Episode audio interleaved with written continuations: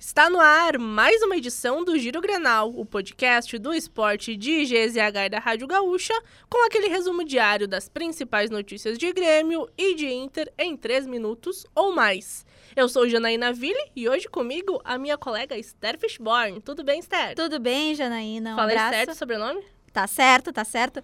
Um abraço para toda a galera que está nos acompanhando e finalmente, uh, relato de bastidores. Tiramos a nossa parceria de uma sentar na frente da outra na redação, finalmente para o Giro Grenal. Hoje, quinta-feira, 9 de março de 2023, começando pelo Grêmio. Começamos falando do Renato, porque o Grêmio já está classificado com a melhor campanha no gauchão. O Grêmio também não terá o treinador em Erechim. O técnico ficará em Porto Alegre para comandar o treino com os titulares no sábado, no mesmo dia em que o Grêmio enfrenta o Ipiranga pela última rodada. Assim, o time deve ser comandado pelo auxiliar, Vitor Hugo Signorelli. Renato dará atenção para o compromisso pela segunda fase da Copa do Brasil contra o Ferroviário, que acontece na semana que vem. Mas antes, o Grêmio enfrenta o Ipiranga no sábado, às quatro e meia da tarde. A escalação foi definida em treino fechado na tarde desta quinta-feira.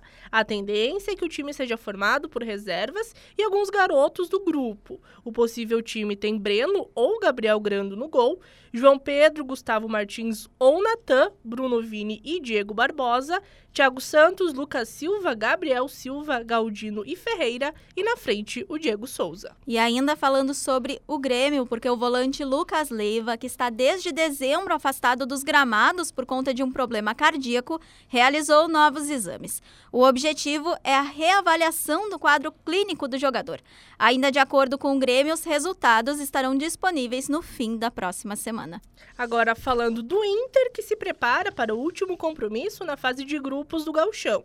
Com as suspensões, pendurados e problemas físicos, o auxiliar Sidney Lobo pode repetir uma ideia usada em 2022. A formatação da equipe pode voltar a ter dois volantes e um centroavante.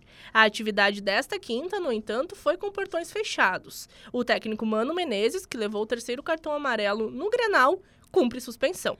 E agora falamos do Kehler que está fora por uma fratura em dois dentes, fato que aconteceu no Grenal. Vitão e Baralhas com dores também devem ser preservados. Pedro Henrique também está suspenso. Outros sete jogadores ainda estão pendurados. A tendência é que o time tenha John no gol, Mário Fernandes, Mercado, Moledo e René fechando a defesa, Matheus Dias, Johnny, Estevan e Alan Patrick, Wanderson e Luiz Adriano. O jogo contra o Esportivo acontece neste sábado, quatro e meia da tarde, no estádio Beira-Rio. E o Inter deve receber cerca de 3 milhões de reais por conta da negociação do Botafogo com o Vitor Cuesta. O zagueiro está emprestado e deve permanecer no clube carioca. O Bahia demonstrou interesse na contratação do defensor e chegou a apresentar uma proposta. No entanto, o Alvinegro igualou os valores e deve ficar com o jogador. Siga o Giro Grenal na sua plataforma de áudio preferida, deixe sua avaliação, ative o sininho para receber uma notificação sempre que um episódio novo estiver no ar. A produção foi de Nicolas Lira, técnica e edição de áudio de Douglas Fanny Weber e nos siga em esportesgzh nas redes sociais. Nós temos ainda um pós-crédito, Jana. Se é que a gente pode chamar de pós-crédito, porque é uma notícia importante, né? Pois o... é.